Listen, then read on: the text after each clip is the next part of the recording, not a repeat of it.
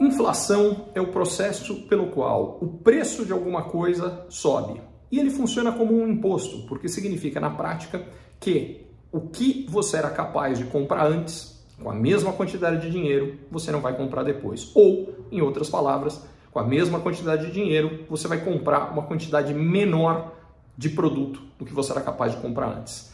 E ele pode vir de duas formas.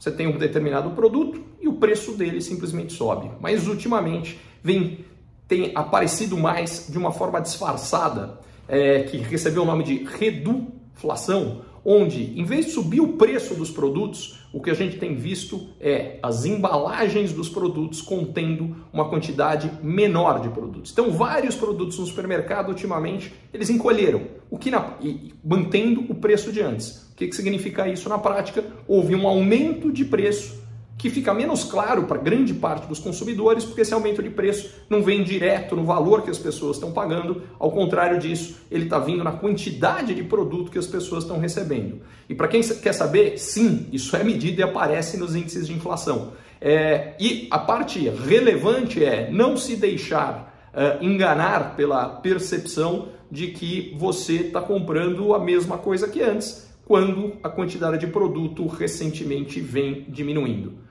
E você, tem notado isso? Tem visto isso? Se sim, comenta aqui.